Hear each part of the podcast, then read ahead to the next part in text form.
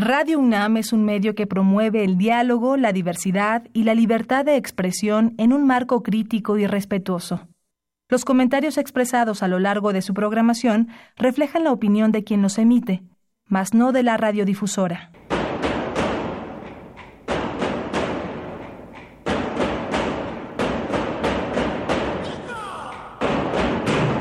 Discrepancias.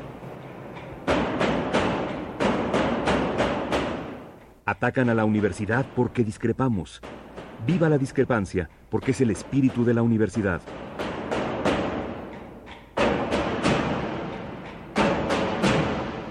Martes de Discrepancias. Conducen Tobián Ledesma y Miguel Ángel Velázquez.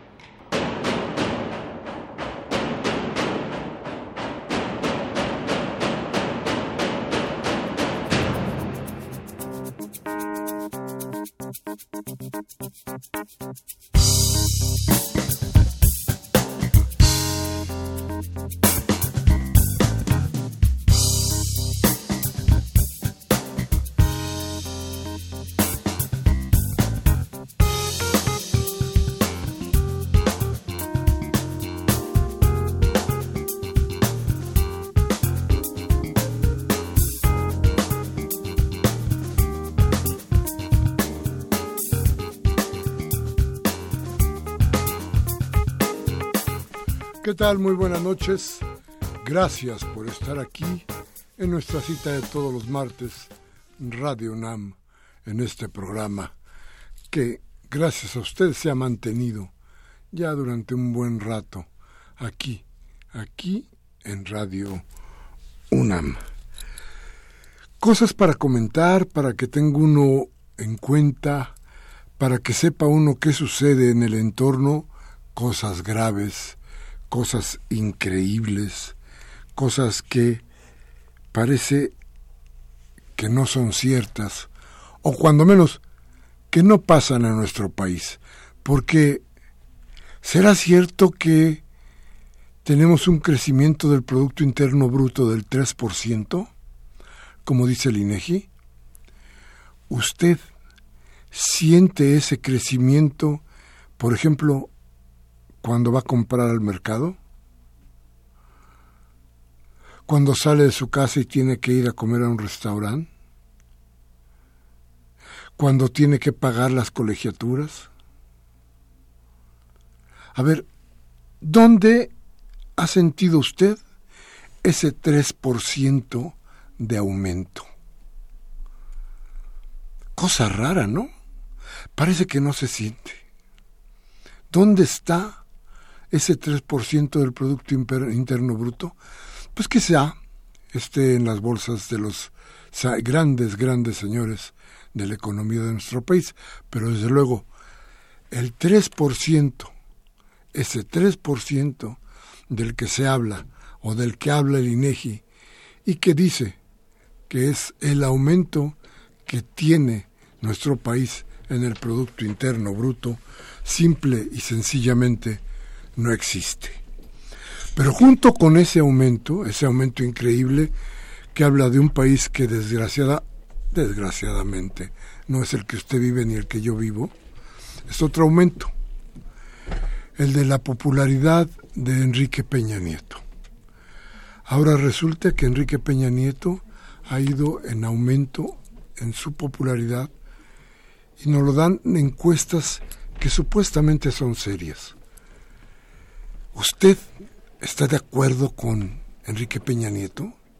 A ver, porque hay otro dato de aumento que debe tener usted en cuenta. Ese dato de aumento es el número de crímenes que se han sucedido en este país. El número de asaltos. Nunca, nunca en México y en la violencia de México había habido tantos muertos como hay hoy. Y frente a eso nos dicen que la popularidad de Enrique Peña Nieto va en aumento? Pues tal vez sí, tal vez nos volvimos un país de cínicos, un país al que le importa madre lo que le pasa a su gente. Tal vez sí. Tal vez no existimos los mexicanos y estamos viviendo en algún otro país que no sabemos cuál es, porque aquí hay muertos, porque aquí hay desgracia, porque aquí cada día hay más pobres. pero el aumento en la popularidad del señor Peña Nieto es grande. El Producto Interno Bruto crece al 3%. Desde luego, ¿sabe usted de qué país hablamos? Bueno, pues muchas gracias. Como todos los martes, Tobián Ledesma con nosotros. ¿Cómo estás, Tobián? Buenas tardes. Hola, muy buenas noches. Un saludo a todo el auditorio. Y a usted muchas gracias por estar en nuestra cita de los martes en discrepancias. Nuestros teléfonos 5536 8989. Nuestra alada sin costo 01800 5052 688. Vamos al corte y regresamos de inmediato.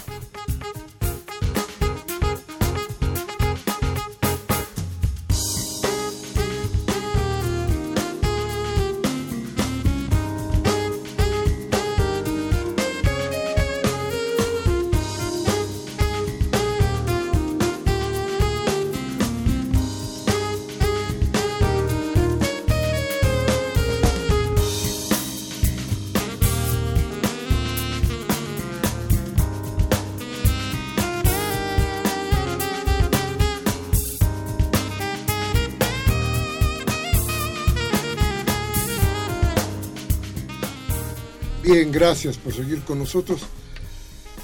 Mire, hoy tenemos un, programa interesante que, que, seguramente les dará posibilidades de hacer una buena reflexión sobre lo que pasa en nuestro entorno, pero no quiero dejar pasar la desvergüenza del secretario de Comunicaciones y Transportes, que fue al Senado, ¿todavía? Así es. A decir que todos somos culpables menos yo, eso fue lo que dijo el güey este, que es una barbaridad frente al Senado de la República, que tampoco significa ya nada en México. Cualquiera llega, miente, puede decir lo que se le pegue su regalo a la gana, y tan tan, no sucede absolutamente nada, y los senadores no sirven para absolutamente nada. Este señor va y se burla, se burla de usted y se burla de mí, se burla de todos, porque se supone que los senadores de una u otra forma o de todas formas son nuestros representantes. Y Ruiz Esparza fue a decir que todos, en el socavón donde murieron dos personas, todos son culpables, menos él. Es decir, todos somos culpables, dijo el menos yo.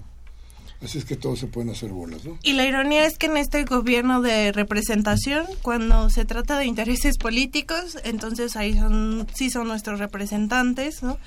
Pero cuando se trata de llevar responsabilidades después de su gestión, entonces ya no son nuestros representantes. Terrible la cosa y, bueno, otro par de temas más.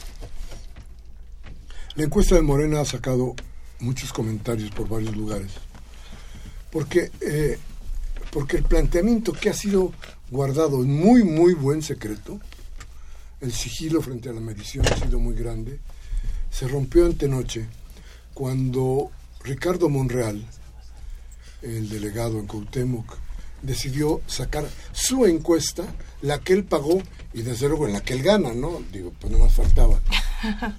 Entonces él gana su encuesta, como debe ser. Ya por ahí decían que el resultado de la encuesta es de quien la paga, ¿no?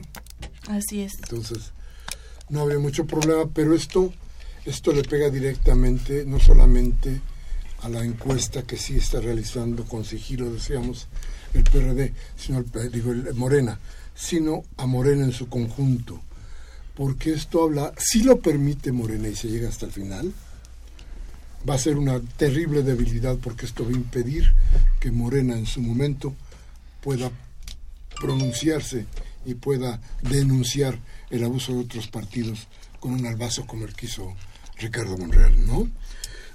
que por otro lado se entrevista en lo oscurito con dirigentes importantes del PRD para ver si, total, si no sale por, el, por Morena, pues que salga por el PRD.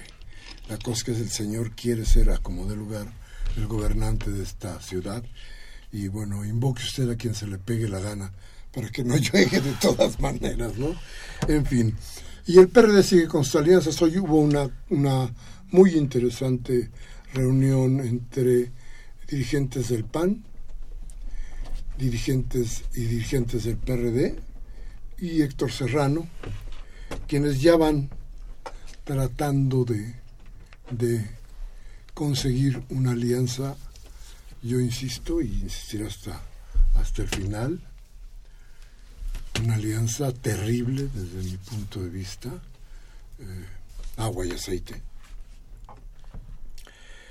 Dolorosa para quienes creímos que, que la izquierda tenía que ver con un pensamiento socialista que no está inscrito dentro de la derecha, pero pues la derecha ahí mezclada muy tristemente para muchos de nosotros, en fin. Y último tema. Hoy en la Asamblea Legislativa se habló de mi periódico de la jornada y se dijeron una serie de tonterías que van aunadas a una, un desconocimiento real de cuál ha sido nuestro conflicto y cómo se ha dado ese conflicto.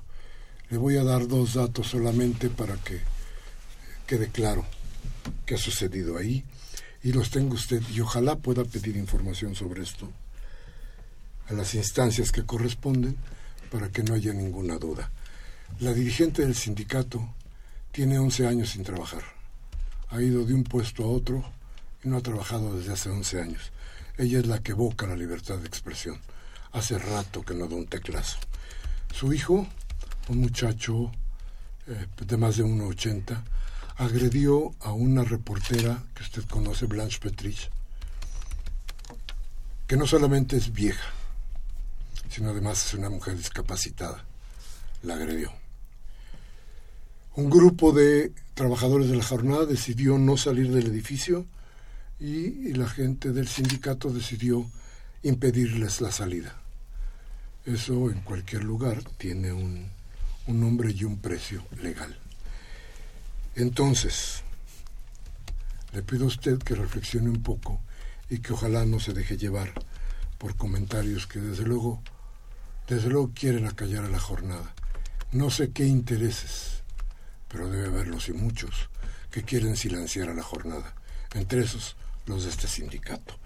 En fin, vamos a ir a un corte y vamos a regresar, vamos a regresar con nuestros invitados y un tema que usted seguramente tendrá en su agenda. Vamos al corte.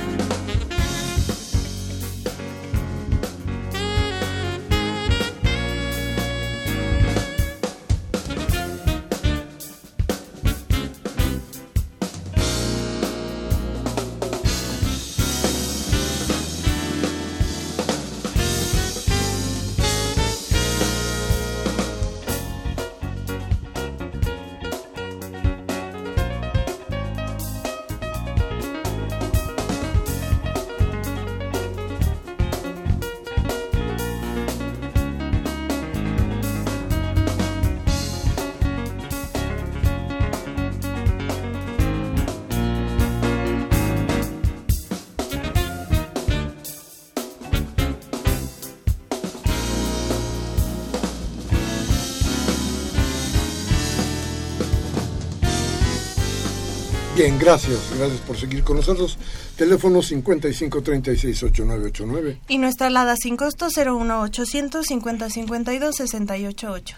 Y hoy vamos a hablar de género, vamos a hablar de la lucha esta que empezó y que no acaba, pero que tenemos que seguir porque esto tiene que triunfar. Todo bien, preséntanos a nuestros invitados y dinos, dinos cómo vamos. Así es, pues el día de hoy tenemos a dos invitados, eh, amigos, colegas.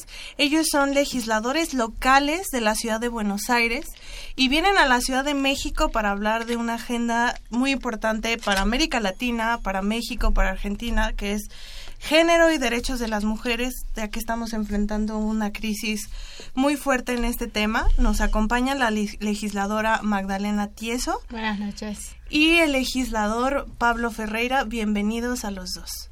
Gracias, todo bien.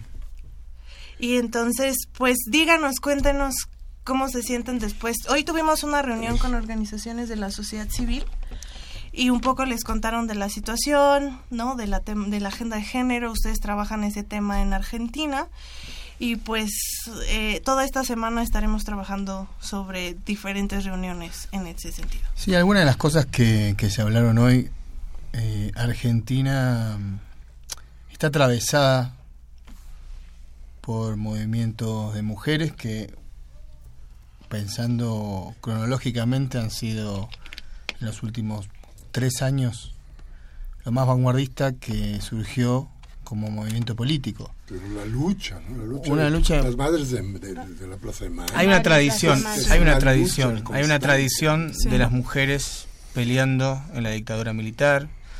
Hay una tradición de las mamás de los hijos desaparecidos. Ahora las mujeres jóvenes, que son a veces el objeto de violadores, acosadores, que no dudan en acabar con, de- con la vida de esas mujeres, eh, porque las toman como una posesión, eh, han salido a la calle y han movido los cimientos del sistema político.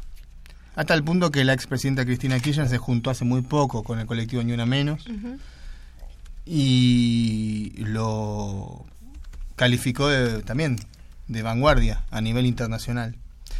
Eh, y esto es interesante porque en las calles las mujeres ponen el cuerpo, el cuerpo que también ponen cuando son asesinadas, pero el sistema político sigue sin ser permeable a esas demandas.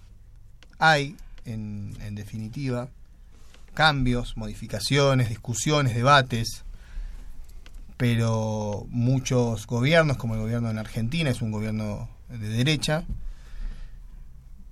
que subejecuta presupuesto en las áreas sensibles en las políticas públicas de mujeres, que hoy decía Maggie, calificaba al presidente que en un, en un exabrupto, en una entrevista de televisión, dijo que a las mujeres les, les gusta que les admiren el trasero. Eh, este tipo también se... Trump. ¿No era Trump? No, es, Mauricio Macri. es parecido. Están cortados con la misma tijera. Son millonarios, son millonarios y bastante extravagantes. Eh, no, pero esta gente es la misma que se pone la careta y levanta de caldera de ni una menos, y por otro lado es la que no, no, no asume eh, la responsabilidad que tiene hoy como Estado, eh, al mando del Estado argentino, de cómo está la situación, donde hace la semana pasada encontraron una chica muerta en un descampado, donde es una situación periódica la repetición de muertes de mujeres jóvenes, donde hay una mujer desaparecida, no sé ahora porque 18 horas. cada 18 horas.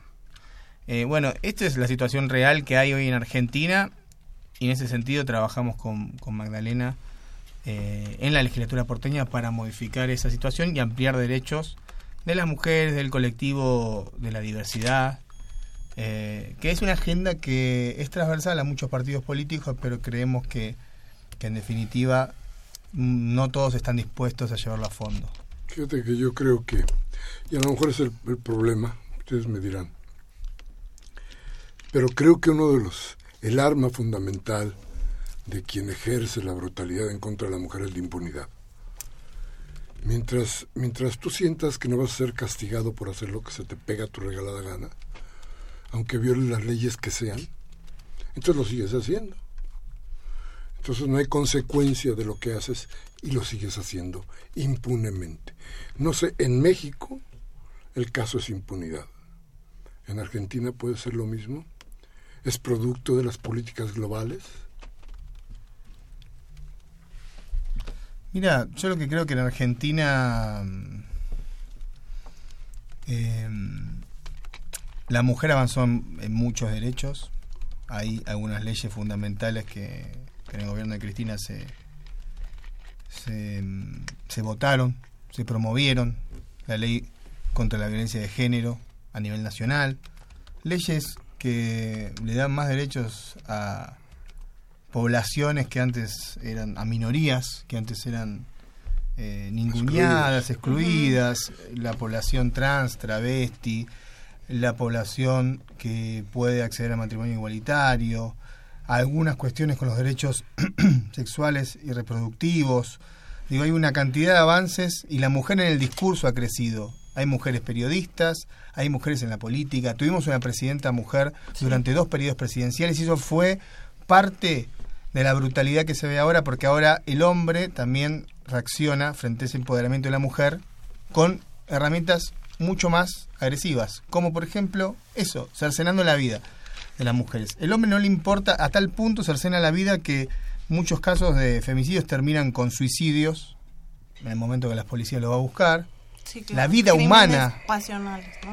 La vida, pero la vida de esa persona no vale tampoco porque en esa carrera, por poseer a esa mujer, por hacer eso, se va su propia vida también. Entonces hay un problema que es endémico de la sociedad, que es muy complicado, que, es complejo, que puede ser que algunas soluciones requieran la eh, ejemplaridad que te da el castigo o, la, reacción del castigo, pero yo creo que muchas se pueden disolver culturalmente, involucrando a los hombres en estas discusiones, en estos debates, pensando cómo integrar políticas públicas con actores. Hoy lo que pensamos un poco hoy en, el evento que, convocaste vos hoy en la UNAM, en la Facultad de Economía,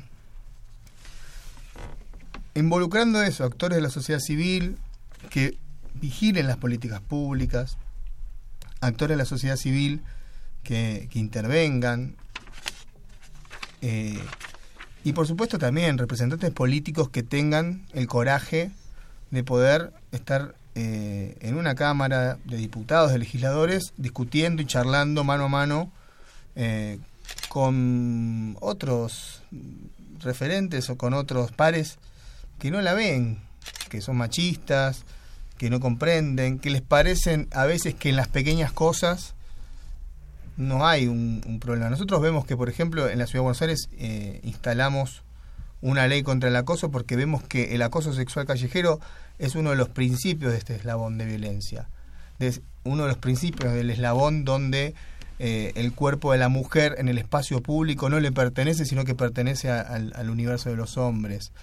Entonces, bueno, fuimos instalando algunas discusiones que, que- que algunas son más primigenias, más, más desde el comienzo, y otras eh, atacan como licencias por violencia de género, porque la- las mujeres en los espacios de trabajo a veces tienen que necesariamente, cuando son agredidas y no pueden ir a trabajar porque están golpeadas, decir que han sido violentadas y cuál- qué le ofrece un, un sindicato, qué le ofrece hoy el Estado si trabaja para el Estado.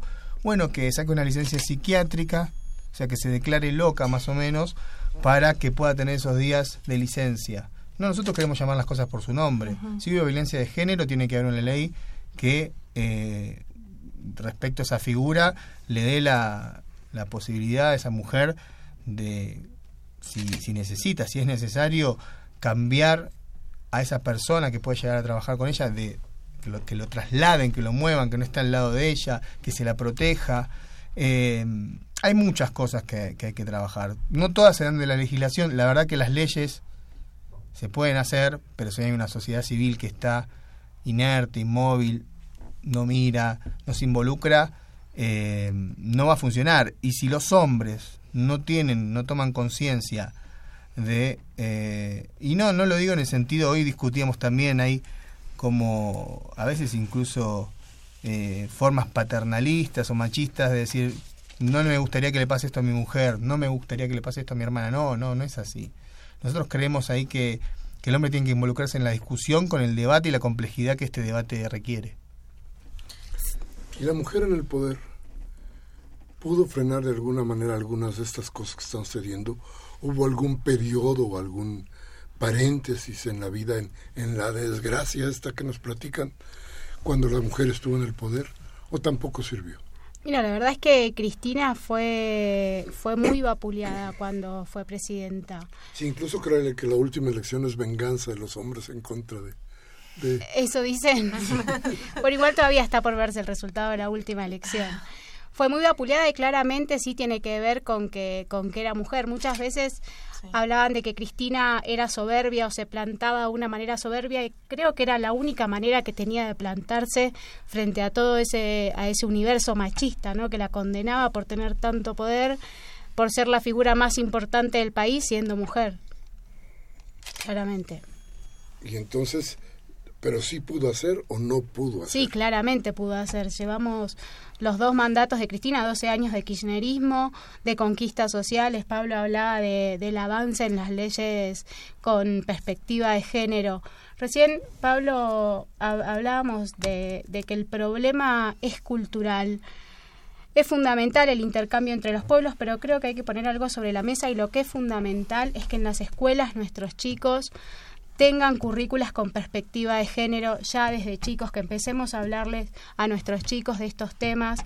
Obviamente también es fundamental que los hombres participen, pero me parece que como el cambio es cultural necesitamos que nuestros chicos estén hablando de estos temas en los colegios, entre ellos, se generen actividades, obviamente a raíz de, políticas públicas, pero me parece fundamental el tema de la educación. ¿Y la mujer educa machos? Puede ser, en algunos casos sí, seguramente. En otros no, ¿no? Pues al final, o sea, estas discusiones que se dan eh, es muy difícil. Uno de los retos que se tiene cuando trabajas perspectiva de género con las comunidades o en ciertos espacios, muchos problemas vienen desde el sistema, ¿no? De, en la, incluso en la división del sexual del trabajo, donde las mujeres están solo para algunas actividades y los hombres para y ganan menos cuando tienen exactamente.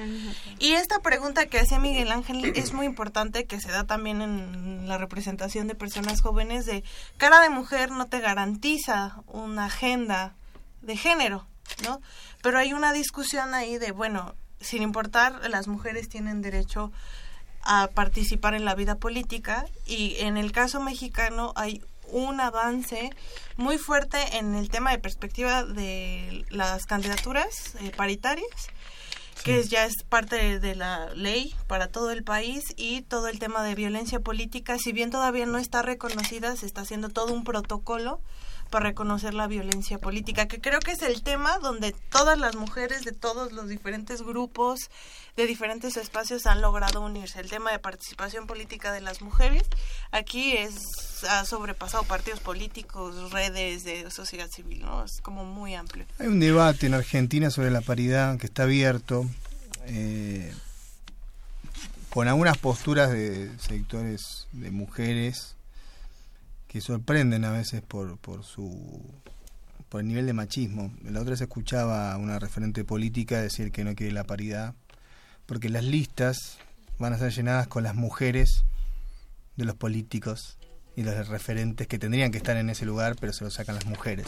Entonces, eso es un claro ejemplo de eh, qué tan profundo ¿no? está a veces inserto eh, en una sociedad, eh, en las personas, en las mujeres incluso, eh, es el, fenómeno del machismo.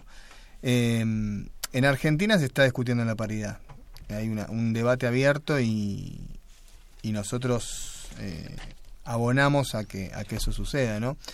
se está discutiendo el entorno doméstico como un entorno productivo, como un aporte al Producto Bruto Interno o, acá como le dicen al PBI. Sí, Producto Interno Bruto. Producto Interno Bruto, el PIB eh, significativo por trabajos remunerados y no remunerados, por horas dedicadas y horas, eh, digamos, también de trabajo doméstico. Eh, se está discutiendo esa participación de las mujeres, se está mm, charlando en Argentina eh, y se, visibiliza con un paro de mujeres. Las mujeres hicieron un paro este año, el año pasado también, cada vez con más fuerza. En ese paro visibilizan que ellas aportan a, esta, a, esta, a este producto, a esta cadena productiva, aportan a la economía del país. Bueno, hay una. Y la brecha salarial, como decías vos, cada vez es más grande entre hombres y mujeres, no se achica sigue siendo ser, mujer no te facilita nada, al contrario. En los trabajos, la brecha salarial es amplia. Una mujer puede ganar un 40% menos de lo que gana un hombre, en el mismo puesto laboral. Entonces hay estas formas eh, de democratización, de, de, poder generar discusiones sobre la igualdad. Yo no, no, no concibo hoy que un compañero, que un referente político se pueda pensar socialista y no poder pensar en la igualdad entre el hombre y la mujer. Eh, y que para esto hay que llevar adelante medidas eh, claramente positivas, que son un shock ¿no? para algunos militantes políticos. ¿no? Eh, hemos, tenemos discusiones constantes con sectores de la izquierda en Argentina que hay sectores de la izquierda, por ejemplo, trotskista, que tiene la, una gran dificultad por levantar eh, reivindicaciones sobre la mujer porque siguen con la concepción de la clase obrera y que hay que, que está bien claramente, pero dicen, bueno, hay que pelear por las reivindicaciones en los sectores obreros y la mujer va a subir, va a flotar con esas reivindicaciones como si fuera... Eh, como, como, consecuencia. Como consecuencia de eso. Bueno, no es tan sencillo. Hay regímenes socialistas, los ha habido, los hay, la desigualdad existe en todos, y si como militantes socialistas no podemos avanzar nosotros en entender esta reivindicación básica, que es la igualdad entre hombre y mujer, la verdad que todo, todo yo, yo, yo, como militante político tengo un gran debate.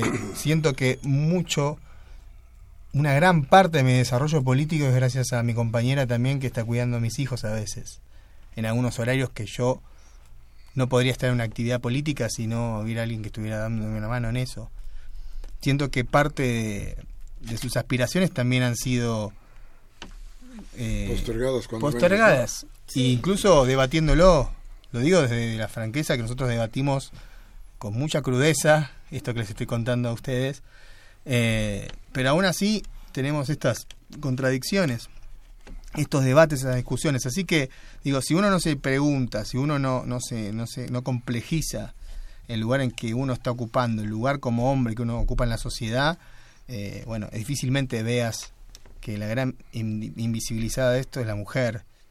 Como decía John Lennon, ¿no? Es el, la mujer es el, el negro del mundo. Una anécdota en este sentido, el, el Senado de la República, bueno, hoy, hoy tiene una nueva sede, pero la sede antigua que está en Jicotencat, donde estuvo, justo estuvimos ahí en la Asamblea Constituyente, durante mucho tiempo no tuvo baños para mujeres. No había porque no había legisladoras, no había senadoras mujeres y aunque había personas, mujeres, trabajando en el Senado como secretarias o en algún otro espacio, como no había legisladoras, no era una necesidad. Es hasta que llegan, ¿no? Y, empiezan a ver, demandar estas eh, de visibilizar que no había mujeres en los espacios de toma de decisión y que tiene que ver con esta división de que como las mujeres no estamos en el espacio público en la toma de decisiones por la división de que están teniendo hijos, están en su casa, en el espacio privado, pues evidentemente ir buscando estos espacios en la toma de decisiones ha sido una lucha que ha tomado mucho tiempo. Bueno, tampoco había baño para mujeres en las cantinas. Vamos a ir a un corte de nuestros teléfonos 55 989. Nuestra alada sin costo 01800 50 52 68 8. Llámenos, reflexione y díganos qué piensa de lo que está pasando, de lo que estamos hablando aquí. Vamos al corte.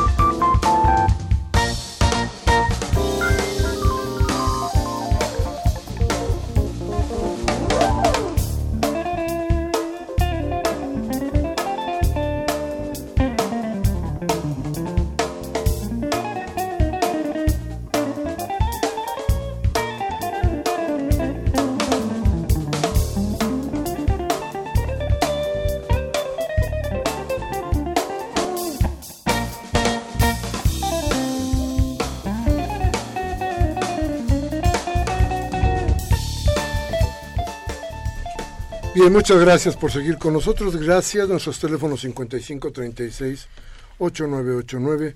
Nuestra alada sin costo 01800 5052 688. Yo les preguntaba hace un momento, ¿qué tanto había influenciado el gobierno de las mujeres? ¿O qué tanto había podido parar la violencia, la desigualdad, el gobierno de las mujeres? A ver, ahora, ¿y qué tanto fraguó, qué tanto se hizo raíz en los gobiernos de derecha, sobre todo en la dictadura, el ir en contra de la mujer? ¿Qué tanto pasó de ahí? Independientemente de que, de que salieran las mujeres a luchar por sus hijos, que salieran las mujeres a luchar por sus derechos y que arriesgaran su vida constantemente, ¿no? Porque ahí, ¿qué fue lo que sucedió ahí? Platíqueme. Pensá que la dictadura militar, los torturadores sobre los cuerpos de las mujeres en la cama eh, de tortura, ¿no? En la cama que de tirantes que ponían los cuerpos de las mujeres, usaban la picana y lo usaban en los genitales, había violaciones, hubo apropiaciones de bebés, las mujeres embarazadas secuestradas y los bebés entregados a... Hay un ensañamiento con la mujer, claramente, históricamente, con mujeres que militantes, que políticas. están recuperando a sus hijos, ¿no? Sí. Ahora hay 500, bueno, vos podés hablar mejor, tenés compañeros que son nietos recuperados. Sí, hay, en realidad hay 300 y pico de chicos recuperados. Eh, de ese ensañamiento con la mujer nace la lucha de madres de Plaza de Mayo, que se reunía todos los jueves con pañuelos blancos. El día de hoy siguen las madres dando vueltas eh, en, Plaza de Mayo pidiendo por la aparición con vida de sus hijos, la lucha de abuelas de Plaza de Mayo, mujeres que salían y arriesgaban su vida, porque hoy lo pensamos en un contexto de democracia, es una cosa, pero en ese momento les habían desaparecido a sus hijos, habían desaparecido a sus hijas embarazadas, no sabían nada de sus nietos. Y ahí nace ese, esa lucha de esas mujeres increíbles que tenemos, que son las madres y las abuelas de Plaza de Mayo.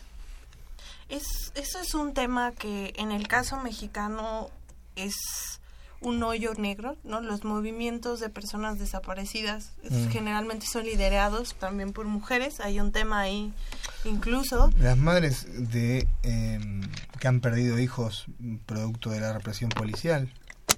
En realidad la voz de la mujer es, es, un vehículo muy poderosa, es a veces la que interpreta y politiza la voz de los hijos muertos. Eh, hay padres de la Plaza de Mayo, hay padres involucrados, pero parece que la mujer, al estar destinada a la crianza de los hijos, también es la que sale con más fuerza, ¿no? Pero también hay una casta que se crea a favor de la dictadura y a favor, a favor de... Y que disculpa, cuando menos argumenta a favor de todas las crueldades que que, que se cometieron, no solamente contra las mujeres, contra toda la población, ¿no? ¿Y qué pasa con esos grupos? Pensé que ahora, eh, con el gobierno de Mauricio Macri, volvieron los, eh, los voceros ¿no? de, ese tipo de política de derecha, de dictadura. Pensé que ahora con el gobierno de Macri se está discutiendo la cifra de desaparecidos. De 30.000 la disminuyen a 8.000. Ministros, ministros de Cultura, eh, pensá que con Macri la Secretaría de Derechos Humanos recibe a las víctimas del terrorismo, que son las personas que dicen haber sido, sido víctimas de los movimientos populares latinoamericanos y argentinos, como Montoneros, el PRT. Vuelve eh, eso y, son los mismos sectores, son los mismos grupos económicos, son los mismos grupos concentrados, son los mismos eh, personas que transfieren recursos del Estado a las arcas privadas, los que vuelven y vuelven con el discurso. No lo pueden instalar en Argentina una marcha impresionante frente a la anulación de algunas de las leyes más importantes que se llevan adelante en el kirchnerismo, como las leyes de, eh, que acabaron con la impunidad de los militares. Hay un gran movimiento, se cuestionó el 2 por 1 donde los jueces de la Corte querían volver para atrás con las leyes, donde volvieron para atrás con las leyes, donde hay represores que volvieron a salir y que ahora están de nuevo eh, afuera eh, porque el gobierno de Macri habilita esa discusión, donde hay presos políticos como Milagro Sala, que es mujer, que es coya, que es negra, que es india. Digo, la derecha se podrá disfrazar, se podrá pintar de amarillo, podrá mostrar todos los dientes blancos, perfectos que tiene Macri, pero siempre es la derecha. En un momento desnuda eso, desnuda el odio a, a lo popular, el odio a los, a los movimientos populares, a la izquierda, y el odio a las mujeres, por supuesto, porque también son un factor político y un sujeto político en nuestra sociedad. Y que les arrebata en ciertos momentos el poder, como ya lo hizo, hizo imperdonable para ese tipo de... ¿Y qué hay en el futuro? ¿Qué es lo que están planteando? ¿Las mujeres qué tienen ahí? En el futuro, eh, esperamos que vuelva Cristina. no. Eh, mira, la verdad es que hoy me, me, fui muy enriquecida de la reunión con las compañeras de, las organizaciones civiles creo que en el futuro lo que tenemos que, seguir, que hacer es seguir organizándonos, seguir generando estos vínculos, estos intercambios, seguir luchando juntas. Me parece que de la única manera en la que vamos a poder parar con el machismo es estando hermanadas, todas las mujeres de América Latina. Eso es lo que veo en el futuro, la lucha de las mujeres, seguir hermanadas. Eh, me parece que es de la única forma y espero que así sea. ¿Y qué más? ¿Y qué más en el futuro? Mirá, eh, ¿tienen preparadas algún tipo de ley? Sí, algunas cosas que hay muchas leyes. Sí, hay muchas leyes que están en carpeta.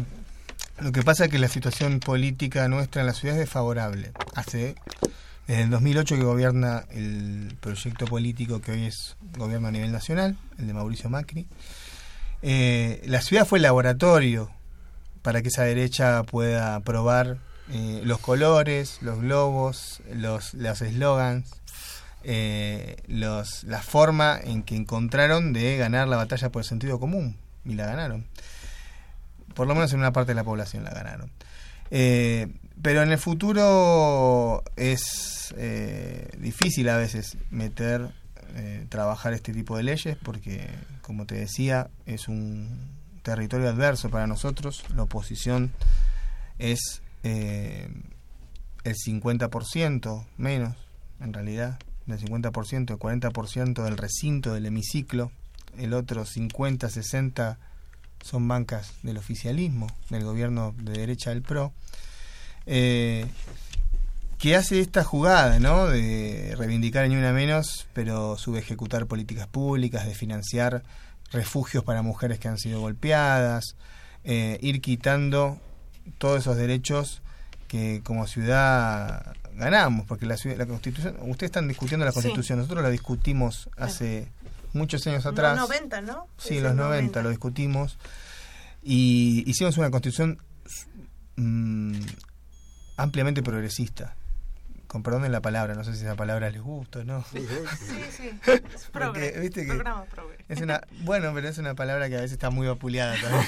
Entonces, entonces, em, con una constitución muy buena, con perspectiva de género, con derechos para las minorías, que representación de los sectores que del colectivo de la diversidad. Eh, pero un gobierno y ni un gobierno como este puede acabar con, con una constitución tan tan interesante. Yo creo que ese ese es el punto débil que tienen ellos por los cuales nosotros seguimos metiendo, imponiendo, trabajando y movilizando a la sociedad civil para que avancen algunas de las leyes más importantes y estamos en eso, estamos trabajando en licencias por violencia de género, en observatorios que que controlen las políticas públicas de este gobierno.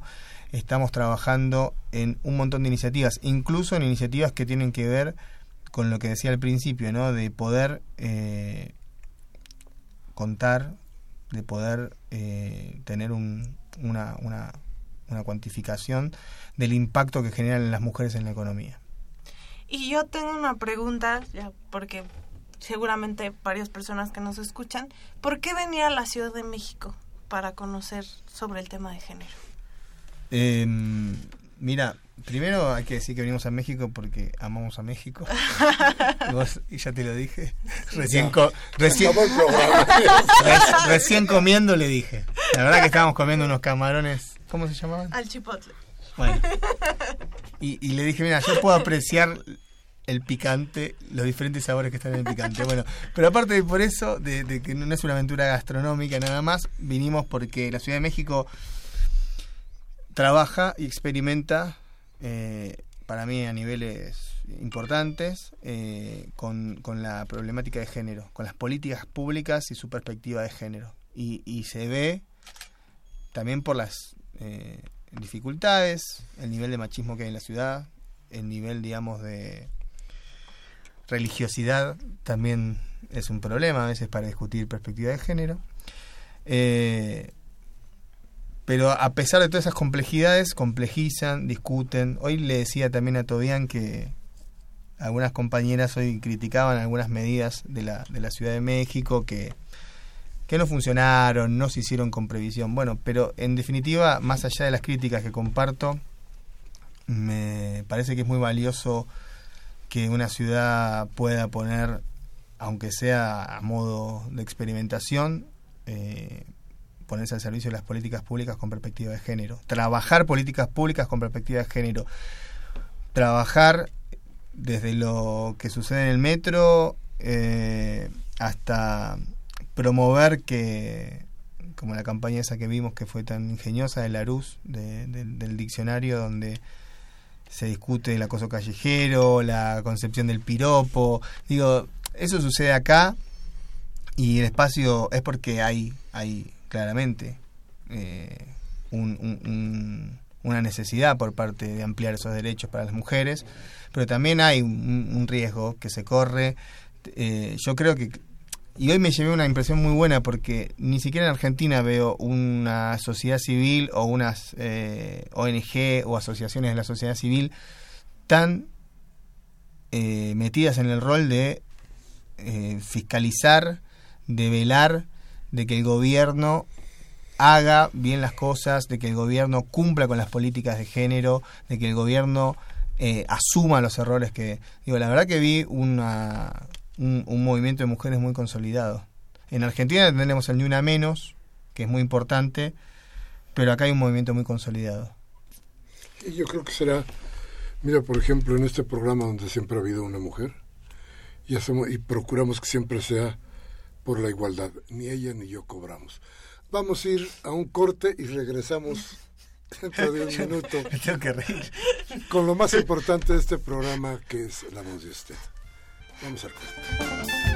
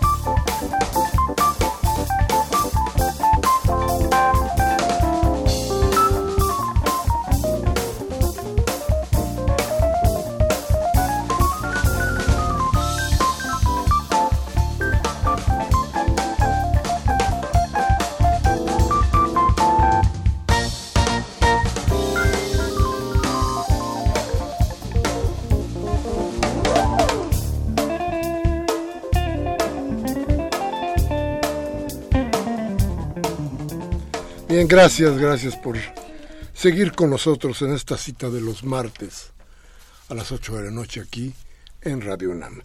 Vamos entonces con nuestras llamadas, ¿todo bien? De Máximo García de Venustiano Carranza, saludos a Miguel Ángel y a los invitados. Dice, los gobernadores de toda la República Mexicana hacen Competencia para ver quién roba más. Unos se amparan, otros huyen y el gobierno de Peña Nieto y se protegen el gobierno de Peña Nieto. Los señores de cuello son intocables. Estamos en un país de cínico y quienes pagan los platos rotos son los ciudadanos. Cínicos e hijos. Arturo Badaguer de Benito Juárez dice hasta que invitan a Dice, hasta que invita, que ahora sí, a gente que vale la pena. Muy buen programa. Gracias. Es el mejor gabinete que ha tenido. Este y les manda muchos saludos. Saludos, saludos. Ese es amigo de Pablo. tu tío Pablo. Sí, le pedí que, que, hicieron una llamadita. Elisa Castro de Álvaro Obregón, eh, me parecieron muy estúpidos y altamente banales de Héctor Serrano en la entrevista con la jornada de ayer. La movilidad es, la, es el más grande problema de esta ciudad. Ellos no han sido ni congruentes, ni derechos, ni cumplidores. Han traicionado al pueblo. Ya nos dan, uh, ya no, ya da para ya dicen que Mancera salga del gobierno. Y hablando de violencia de los hombres, recomiendo un sitio de Facebook que se llama Hombres a lo Macho. Qué jodidos. Ojalá las mujeres se educaran para no criar machos. Felicito a los invitados, muy decente el programa. Y fíjese usted, no pensaría en algún momento que la intención de la entrevista era precisamente esa. Digo, por ahí. En fin, Jacobo Espinosa de Iztapalapa dice, para que se lleven a cabo las reformas tendríamos que accionar nosotros como, como sociedad. Eso haría pensar que nos organizamos, que nos organizaron, que hacemos conciencia de lo que está pasando, que los organizados hacemos conciencia de lo que está pasando. Rubén Tinto de Catepec la comparecencia del secretario de Comunicación es una muestra de burla, corrupción y cinismo. Dice Manuel Munguía. Don Manuel, un saludo desde acá. Nos dice, como siempre, la posición del Estado de Estados Unidos en la negociación del TLC a 23 años de firma por el Congreso de Estados Unidos, Canadá y México, ha hecho crecer el comercio en América del Norte al grado que hoy más de 80% de nuestro comercio se realiza con Estados Unidos. Sin embargo, en es una navaja de dos filos por la simetría que guardan las economías. Ese, en ese tratado, en el que México solo representa el 7% de la economía estadounidense y Canadá el 20%. Estados Unidos perdería si se retira de ese tratado por el incremento en el precio de los productos en los tres países. Sin embargo, la inversión extranjera se vería disminuida en forma grave y se rompería un lapso de 5 a 7 años. México debería diversificar sus mercados. Mire, don Manuel, es tan terrible como que cuando decíamos que el, al principio que el TELES iba a ser un, un fracaso y un grave problema para nuestro país, se alzaron miles de voces, sobre todo de quienes tienen el poder, para decir el TLC es lo mejor que nos va a pasar. Hace poquito más de un año, todas esas voces decían fracasó el TLC, nos está yendo muy mal con el TLC. Y de repente llega Trump, les da dos, tres manotazos sobre la mesa y todo el mundo dice hoy que el TLC está muy bien y que qué bueno que se va a reformar porque nos va a dejar mejores ganancias. Nada de eso va a suceder. El campo está hecho una porquería, el país está peor y el TLC se va a reformar seguramente para pegarnos más. Gabriel Campo de Benito Juárez dice, los mexicanos esperamos el próximo por Diosero, chicharrachero, globero y guadalupano guadalupano y mediático informe del gobierno del estadista Peña Salinas Televisa nos aclarará a qué se debe que las reformas energéticas hagan que aquí la luz está más cara que en los Estados Unidos y que quién va a pagar la cuantiosa deuda de los 10 billones de pesos. Bien, se nos acaba discrepancias. ¿Con qué nos vamos? Magdalena. Magda. La verdad es que un gusto estar en México, una alegría enorme y esperamos seguir fortaleciendo el vínculo. Muchísimas gracias a ustedes. Pablo. Increíble, la verdad, la visita y, un placer estar en el programa. Eh, principalmente porque veo un espíritu muy crítico que lo que yo no voy a hablar de política mexicana, pero realmente en Argentina también estamos sufriendo los embates de un gobierno neoliberal y si toda la región, incluida incluido México, no empieza a levantarse y a pararse de manos, eh, difícilmente podamos eh, estar dejándole a nuestros hijos y a nuestros nietos un, un futuro. La verdad que, sinceramente, eh, Latinoamérica tiene que volver a, levantarse. En estos años hemos tenido gobiernos eh, progresistas que, que tuvieron buenas intenciones, que a veces faltaron, a veces faltaron eh, un poco más.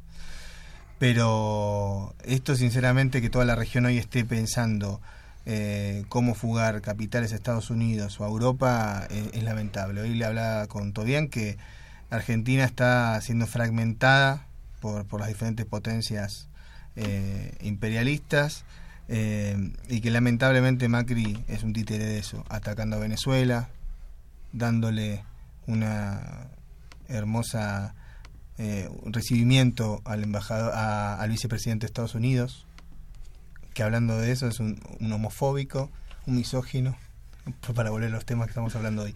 Así que les agradezco mucho el espacio. Muchas gracias por haber venido, por estar platicando acá con nosotros y pues que no se nos olvide, ¿no? Como se ha dicho mucho en redes sociales y lo platicamos, en vez de mirar tanto al norte, pues mirar al sur y hablar más de América Latina. Total. De esta región que tanto nos necesita. Ya se intentó una vez, volvamos a hacerlo, ¿no? Volvamos a hacerlo. Yo creo que estamos todo a tiempo, todavía a tiempo. Bien, pues se nos quedan cositas por ahí en el tintero, ya las retomaremos. Hay cosas que decir y el jueves tendrá usted el nombre de quién podría ser por Morena el candidato a la jefatura de gobierno de esta ciudad. Esperemos que Alejandra Barrales sea la candidata del PRD a, a gobernar también la ciudad. Y si se ponen así las cosas como yo las veo, nos gobernará una mujer y tendremos seguramente mayores posibilidades de ir adelante.